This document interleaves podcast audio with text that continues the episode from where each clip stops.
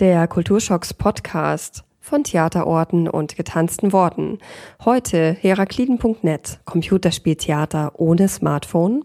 Ein Gamer, der sich ein Theaterstück anguckt oder jemand, der sich eben viele Theaterstücke anguckt, der spielt halt auch nicht viel. So. Und diese beiden sehr fernen Zielgruppen eigentlich in einem Punkt mal zu vereinen und zu sagen, kommt mal aufeinander zu, das ist für mich eigentlich so diese große Motivation dahinter zu sagen, eigentlich kann beides miteinander funktionieren. Hallo und herzlich willkommen zum Kulturschocks Podcast für Theaterfreunde, Freunde der Grenzüberschreitungen und Tanzsüchtige. Am Mikrofon begrüßt euch Susanne. Hi, ich bin Hera Ingen. Geben Sie mir eine Erinnerung. Wählen Sie den Grad. A. Starke Erinnerung. B. Schwache Erinnerung. C. Erfundene Erinnerung. D. Keine Erinnerung. Bewerber 1. Sagen Sie mir den Grad. A. Starke Erinnerung. Bewerber 1. Berichten Sie in einem Satz von Ihrer Erinnerung. Erinnerung angenommen. Ausgezeichnet. Ein Wahrheitspunkt. Mittel der Spielewelt findet man auch in unserer analogen Welt unter dem Stichwort Gamification. Die Staatsbibliothek in New York schickt ihre Besucher auf eine Schnitzeljagd. Inhaber von Fitnessarmbändern wetteifern um ihre Leistungen und auch das Stempeln für den nächsten Umsonstkaffee ist nichts weiter als ein Spiel. Mittlerweile begegnet man der Jagd nach Punkten, sogar im Theater. Für Herakliden.net durchläuft der Besucher einen Parcours, um in die Stadt Hera einziehen zu dürfen. Wer genug Punkte hat, ist willkommen. Befreit euch von eurer Furcht vor den Menschen der Zukunft. Er wird sowieso kommen. Besser einer der Ersten zu sein. Das ist ein Heraklit. Hinter herakliden.net steckt das Kollektiv La Palma, La Parole Main. Sie gründeten sich 2003, um neue Gestaltungselemente im Theater zu erproben. Nach Warten auf Godot in Gebärdensprache folgte ihr Netztheaterprojekt Anrufung des Herrn. Vier Schauspieler kommunizieren live in Bild und Ton via Internet. Die Gefahr, dass die Verbindung jederzeit abbrechen kann, bestimmt ihr Handeln. Mit ihrer neuesten Trilogie Internet Identity hinterfragen La Palma den Vormarsch der Technik. Sie übertragen die Heldenwelt des Herakles schrittweise in eine technisierte, entmenschlichte Welt. Herakliden.net feierte auf dem Performing Arts Festival Premiere. Überwindet eure Furcht vor dem Menschen der Zukunft. Er wird sowieso kommen. Besser einer der Ersten zu sein.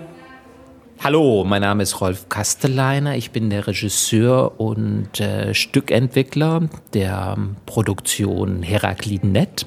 Hi, ich bin Ingeling. Ich bin Game Designer beim Stück Herakliden.net. Hi, ich bin Ann-Sylvie König, bin Dramaturgin bei dem Stück und äh, Stückentwicklerin. Beta 2, gib mir einen menschlichen Impuls. Impuls interessant. Verstärke bitte.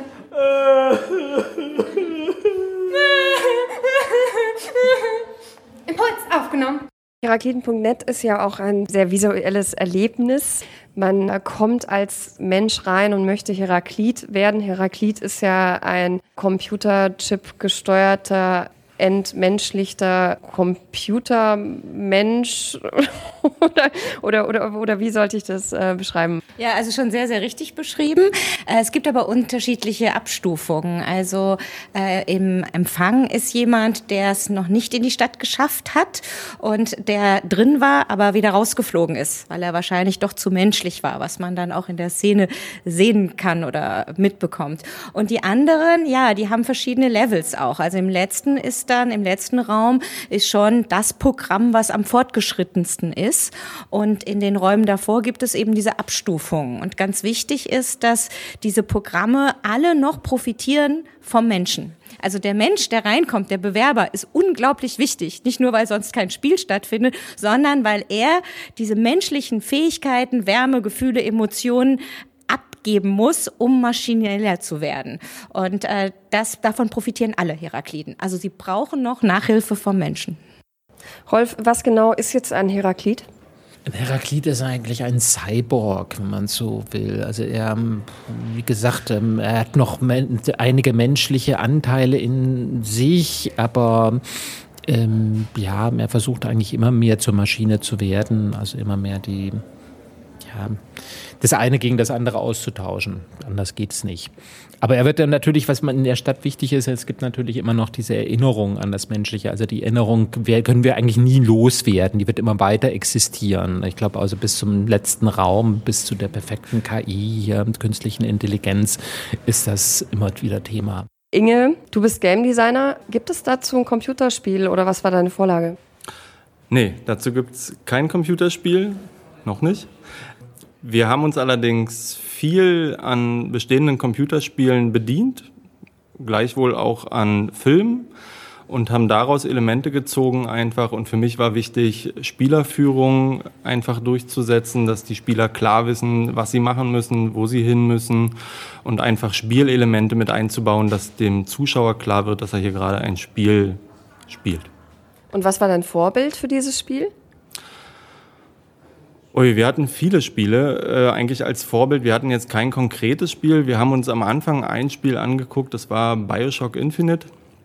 Da haben wir uns am Anfang sehr daran orientiert. Wir sind dann allerdings eigentlich mehr so darauf eingegangen, wie man bestimmte Systeme und Mechaniken einfach aus allen möglichen Spielen verwenden kann, um eben sowas wie Spielerführung oder einfach Spielkonzepte mit einzubauen. Ähm, jetzt ist das Gebäude ja sehr groß. Ich war ein bisschen verwundert, weil man dann doch immer wieder an die gleichen Orte kommt. Was habt ihr euch dabei gedacht? Wir hatten erstmal, äh, wir wollten schon zehn Räume erstmal haben und haben auch äh, das gesamte Stück für zehn Räume konzipiert. Äh, im Sinne auch der Aufgaben noch des Herakles, also von unserem ersten Level. Und dann haben wir diese wunderbaren Räume gefunden, die wir gleich ganz toll fanden für das Stück. Und da gab es eben nun mal nur fünf. Und äh, dann haben wir das einfach entschieden, das zu doppeln. Und aber dann das nächste Level, also wenn man wieder in die Räume kommt, wirklich inhaltlich auch eine andere Setzung vorzunehmen. Also dass der Spieler schon auch mehr Fähigkeiten hat, besser sein muss, es wird auch mehr verlangt. Und so haben wir das gelöst und fanden dann auch gar nicht mehr so wichtig, so acht, neun unterschiedliche Räume zu haben. Und wir konnten ganz gut damit leben eigentlich, mit diesen, oder? Mit diesen, mit dieser Doppelung. So. Und es war eigentlich konzeptionell ganz spannend, weil wir haben wirklich ganz stark überlegt, was machen wir, wenn die nochmal reinkommen? Was sind die Unterschiede? Die sollte man auch erkennen können. Und das war eigentlich eine gute dramaturgische Aufgabe nochmal für uns. Vielleicht war es dann auch besser, als dann alle Räume, also so viele Räume zu haben, dass wir noch mehr überlegen müssten, dass sie sich unterscheiden müssen. Und dann fanden wir es eben wichtig, dass dann auch nichts geändert wird. Also dass wir, wir haben ja gar keine Zeit, da kommt ja ständig jemand rein. Also dass man dann auch nicht irgendeinen Umbau noch macht oder so. so. Es gab ein interessantes Zuschauerfeedback, die eigentlich meinten, diese, diese Kreisbewegung, die könnte sich jetzt noch weiter fortsetzen eigentlich. Also die kamen wirklich mit dem Gefühl raus, gesagt haben, oh ja, jetzt, jetzt, jetzt muss ich da nochmal durch. Das geht immer so weiter eigentlich, mein Dasein. Ja. Ähm, ja, es ist auch aus Spielsicht eigentlich gar nicht schlimm, weil ähm, wenn man ein Spiel herstellt, will man einerseits Ressourcen sparen, das heißt, man verwendet einfach bestehende Level, Assets, was auch immer wieder. Und man lässt die Spieler manchmal einfach immer wieder in dieselben Level reingehen, um da einfach nochmal eine andere Quest oder neue Sachen zu erleben. Ähm, der Spieler kennt sich dann einerseits aus, er kennt dann schon viele Sachen, erlebt trotzdem neue Sachen und insofern ist es auch für unsere Installation eigentlich nicht wirklich verkehrt. Welche Rolle spielen denn die Kostüme bei den Herakliden? Die Kostüme sind ähm, einerseits, denke ich mal, sehr minimalistisch, ähm, machen aber trotzdem gut ihre Arbeit.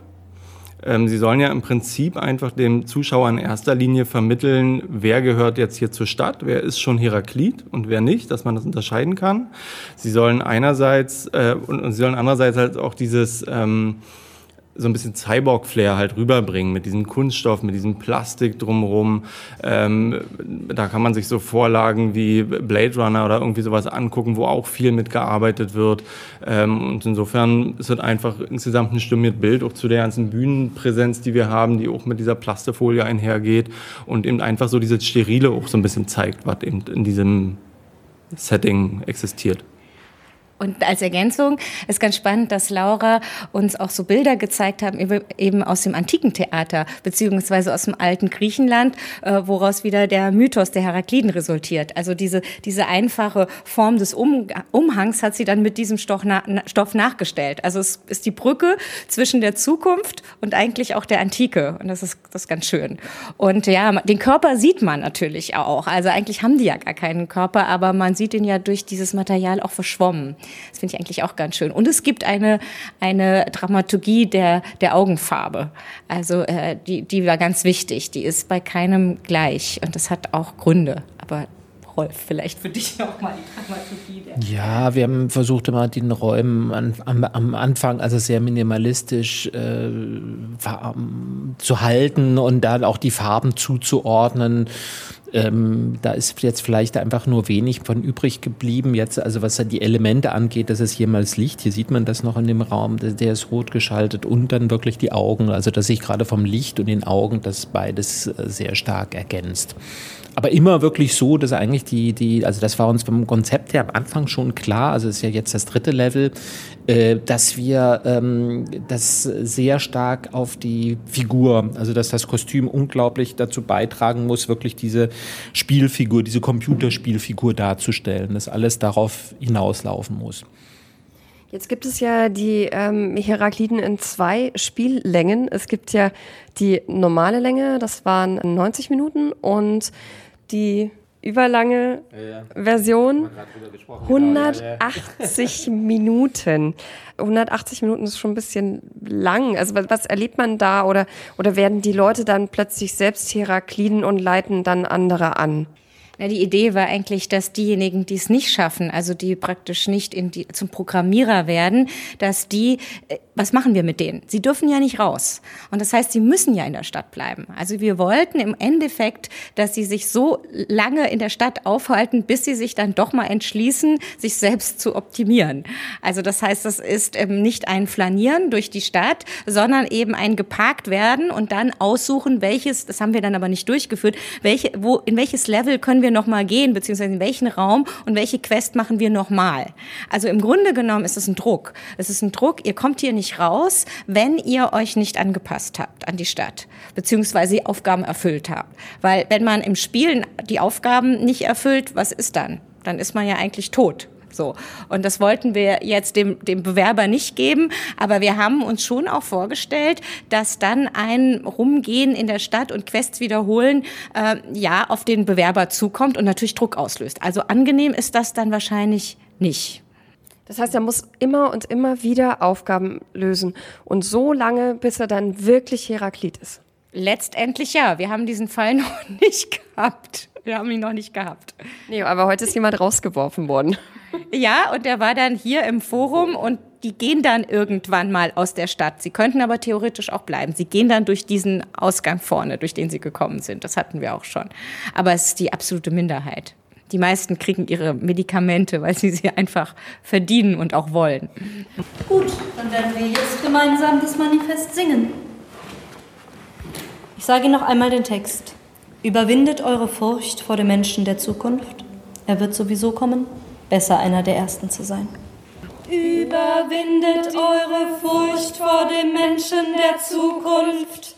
Er wird sowieso kommen, besser einer der Ersten zu sein. Was ich mich gefragt habe, Performance-Installationen sind ja ähm, wirklich gang und gäbe. Das heißt, der Besucher betritt einen Raum und schaut sich einfach an, was passiert und kann sich überlegen, ob er mitspielt. Ihr habt euch für eine andere Form entschieden. Der Besucher wird nicht nur animiert mitzuspielen, sondern er muss mitspielen. Er ist ja Teil dieses, ich nenne es jetzt mal, Stückes. Warum? Naja, also da gehen wir einfach vom, vom Computerspiel aus. Also wir haben auch unsere, unsere Zuschauer Spieler genannt, was wieder die Schauspieler manchmal irritiert hat, weil die nicht wussten bei unseren Anmerkungen, wen meint er denn jetzt? Den, den Spieler, also uns, oder den Spieler, den Zuschauer? Das heißt, ohne den Spieler geht ja nichts. Man sitzt ja an der Konsole und es geht ja nichts. Man ist dann nur im B-Modus. Und das haben wir einfach eins zu eins übernommen. Das heißt, ohne dass die äh, Spieler, also die Schauspieler, ange die Figuren, die Herakliden angetriggert werden, kann es nicht weitergehen. Und das ist eins zu eins das, was ein Spieler, ein Computerspieler auch macht. Also da wollten wir einfach ganz puristisch sein. Aber warum? Warum war, war euch das so wichtig, dass also derjenige wirklich mitspielen muss? Also warum ist es keine Performance-Installation? Weil es ist ja keine. Weil es unglaublich Spaß macht, ähm, Spielvorgänge anzutriggern, das heißt in Bewegung zu setzen. Das ist halt das, was ich normalerweise im Computerspiel, was das Computerspiel ja ausmacht. Ich, ich trigger da etwas an, etwas passiert. Wir einfach diesen Mechanismus ins Theater übertragen. Und ich glaube, das macht ein unglaublich, das ist eine unglaubliche Bereicherung für den Zuschauer zu sehen, ah, ich mache hier etwas und da passiert etwas. Also da wird etwas in Bewegung gesetzt und das macht wieder etwas mit mir und ich habe da eine Rolle. Das ist kein unangenehmes äh, Mitmachtheater, sondern ich bin da immer geschützt in dieser Rolle. Ich kann selber andere beobachten, wie machen die das, wie verhalten die sich. Ich kann mich anders wahrnehmen. Ich glaube, das ist eine unglaubliche Bereicherung. Es gehen ja mindestens zwei immer durch. So, im optimalen Fall drei. Einer von diesen dreien ist eigentlich immer der, also einer von den dreien wird immer spielen. So, und wenn du dir jetzt vorstellst, du spielst ein Spiel mit Freunden, dann kann entweder jeder abwechselnd mal spielen oder die anderen beiden gucken nur zu. Im Prinzip würde es bei uns ähnlich funktionieren, dass ähm, einer sozusagen die ganze Zeit spielt, die anderen beiden und, und wer nicht so richtig Lust hat, kann sich auch einfach zurücknehmen, wie bei einem Spiel. Aber wenn du ein Spiel spielen willst, musst du einfach aktiv werden. Und so ähnlich ist es eben hier auch. Du äh, willst entweder spielen oder du sagst, ich mache aus und dann gehe ich. So, die beiden Optionen hast du. Aber wer hierher kommt und bezahlt, der will auch spielen. So, und wenn er dann halt merkt, okay, das Spiel ist nicht meins, spielt er halt nicht. Und ähm, habt ihr schon überlegt, ob ihr das äh, Spiel jetzt weiterentwickelt? Weil es gibt ja doch viele Möglichkeiten. Uns interessiert eigentlich immer bei jedem Level so der, der, der Endpunkt. Und der bewegt dann einfach uns wieder weiter oder lässt uns weiterführen, die Gedanken. Und mich im Moment interessiert schon, was ist denn, wenn diese Tabletten jetzt regelmäßig äh, da an jeden Monat kommen? Und was passiert dann mit diesem Menschen, der sich, äh, der schneller geworden ist durch die Substanzen, der ein anderes Bewusstsein Bewusstsein bekommt. Das finde ich spannend. Also das heißt, vielleicht geht es in Richtung, die Spieler, die Zuschauer sind sowieso schon Programmierer. Also vielleicht geht es mehr in die Gestaltung. Also wir haben uns aber da noch nicht so drüber verständigt. Aber schön ist an den, an den Levels, dass man auch als, als Stückentwickler immer Lust hat, eigentlich weiterzudenken. Es ist noch nicht zu Ende gedacht. Und äh, ja, da sind wir noch nicht äh, klar, aber es geht, es radikalisiert sich auch immer mehr. Und auch in der Form. Letzt, letztes Level gab es dann große Gruppen, die entschieden und weiterging. Jetzt, wie Sie sagen, es ist viel, viel direkter, sehr nah. Man muss agieren. Es geht nicht anders. Man kann sich kaum zurückziehen. Und da sind wir, das ist uns ein bisschen auch passiert, wirklich auch in der Form radikaler geworden. Aber der Inhalt wird auch radikaler, wenn man es immer weiterdenkt. Wohin kommen wir? Und das heißt, es ist immer implizit auch in der Form eine Notwendigkeit, danach zu rücken. Ohne, dass wir es jetzt konzeptionell festlegen, sondern das ist im Inhalt begründet. Und das ist natürlich spannend, weil es wird dann nicht langweilig. Also oder? Also wir, es ist absolut faszinierend, also in diesem Level zu beobachten, wirklich, dass wir gerade hier, wir sitzen gerade im Forum, das heißt, ich ähm, kriege das ja manchmal mit, was, also wenn ich dann in der Zentrale sitze, was hier im Forum passiert, dass die Zuschauer untereinander auf einmal die Rolle so weit verinnerlicht haben, dass sie sich in dieser Rolle gegenseitig ansprechen und auch schauen, was hast du da gerade und ich bin jetzt das und hieß es also dieses, was eigentlich im Computerspiel, sag ich mal, jetzt unter, unter Gamern so passiert, dass sie sich hier wirklich also im Real Life äh, fortsetzt. Und das ist für mich ein Ansatz, wo ich gesagt habe, genau da würde ich das nächste Mal, da würde ich gerne weitermachen wollen, irgendwie mit diesen, äh, was der Zuschauer von alleine bereit ist. Also gerade hier, wenn man ihm Lehrraum gibt, wirklich ähm, äh, zu machen und von alleine sozusagen einen Platz in dieser Stadt einzunehmen und ihm da vielleicht noch weiter so Raum zu geben. Wir haben ja jetzt über die Zukunft des Stückes gesprochen, wir haben aber noch nicht über die Zukunft des Theaters gesprochen, beziehungsweise auch über die Vergangenheit des Theaters. Ähm, die Frage ist ja, warum? Warum ist der Bedarf so groß, äh, diese ganzen partizipativen Stücke zu machen? Also habt ihr darauf eine Antwort? Äh, ich glaube schon, dass also das Narrative, dieses chronisch-logische am Theater wirklich vorbei ist. Also das heißt, dass Realität nicht mehr dargestellt werden kann durch einen narrativen Plot, der irgendwie nachvollziehbar ist in so einer Stringenz. Und Partizipation ist ja ein ganz, ganz großes äh, Schlagwort, Stichwort. Und es gibt eine ganz große Sehnsucht nach Partizipation, die offenbar wenig erfüllt wird und dann doch wieder sehr viel. Zum Beispiel in den Facebook-Foren, vielleicht auch in den Spielen. Daran kann man es auch ablesen. Und ich glaube, dass das Bedürfnis sogar immer mehr wird. Und Theater hat sich so von dieser Form gelöst, das im dunklen Zuschauerraum gucken, nach oben, was machen die da? Das heißt, es wird fast schon erwartet, dass äh, man mehr einbringen kann als, als äh, Zuschauer. Also ich, ich finde das eine sehr natürliche, äh, logische Entwicklung des Theaters. Und ich merke auch in meinem Umfeld, in meiner Theaterarbeit, dass ich schon kaum mehr anders denken kann als in dieser Form. Inge, ich weiß nicht, ob du Computerspiele auch schon äh, designt hast. Ja. Äh, dann, dann passt es nämlich noch besser. In unserer schnellen, bunten Smartphone-Welt ist es vielleicht auch eine Möglichkeit, einfach um die Leute abzuholen, einfach dieses Computerspieltheater zu machen, so, hey, ich biete, ich biete dir jetzt was Neues, ich biete dir jetzt was Tolles und du kannst da jetzt irgendwie mal agieren, du kannst, äh, du hast irgendwie noch die Möglichkeit, dich zu bewegen, du sitzt nicht im Theater, sondern du bist das Theater. Ja, also das hat auf jeden Fall was sehr Faszinierendes, weil du normalerweise ist so, dass Computerspiele eigentlich ein Sammelmedium sind für jegliche Kunstform, für Musik, Dramaturgie und alle mögliche im Prinzip. Und was wir jetzt gemacht haben, ist das Ganze einfach mal in die andere Richtung zu nehmen. Wir haben jetzt einfach gesagt, wir nehmen mal das, was im Computerspiel eigentlich den Kern ausmacht, nämlich die Interaktion und packen die einfach mal in die reale Welt. So, ähm, das hat was durchaus Interessantes und ich denke, dass ähm, auch Spieler da ihren Gefallen dran finden können, weil sie eben wirklich mal rauskommen und eben mal wirklich am eigenen Leib erfahren, wie sowas ist. Weil du hast ja, wenn du vor einem Computerspiel sitzt, schon ein ganz anderes Gefühl. Du bist viel enthemmter, du versuchst viel mehr einfach mit deinem Avatar, den du da steuerst, zu machen und bist viel freier und, und, und, und kannst einfach ungehemmter Sachen ausprobieren.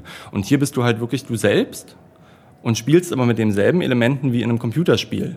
Und das ist einfach sehr faszinierend, sowas mal zu beobachten, weil es im Prinzip einfach sehr ähnlich ist, aber eben diese Glaswand zwischen Spiel und dir als Person fehlt. Und ich denke, dass man sowas in Zukunft wirklich weiter ausbauen kann und dass da auch noch viel Potenzial ist, dass man sowas noch viel feiner und viel besser im Detail wirklich schlussendlich umsetzen kann. Also ich hätte jetzt auch nichts dagegen gehabt, äh, mein Smartphone zu benutzen. Es gibt ja auch Leute, die arbeiten damit, QR-Codes und so weiter und so fort. Und wenn man dann schon diesen Blick in die Zukunft wagt und das dann schon so spielerisch ist, äh, sollte man dann nicht vielleicht dann noch irgendwelche Gadgets mit reinnehmen? Äh, ja, kann man sicherlich alles machen. Ähm, das hängt einerseits ein bisschen vom Budget ab. Ähm, andererseits ist die Gefahr, wenn der Spieler hier erstmal mit dem Handy durchrennt, dass er dann vielleicht nicht an irgendeiner anderen App kleben bleibt und dann relativ passiv in dieser Welt hier stecken bleibt. Mhm. Weil ein Smartphone ist einfach so ein Zombie-Instrument, wo du halt einfach in so einer anderen digitalen Welt verschwindest.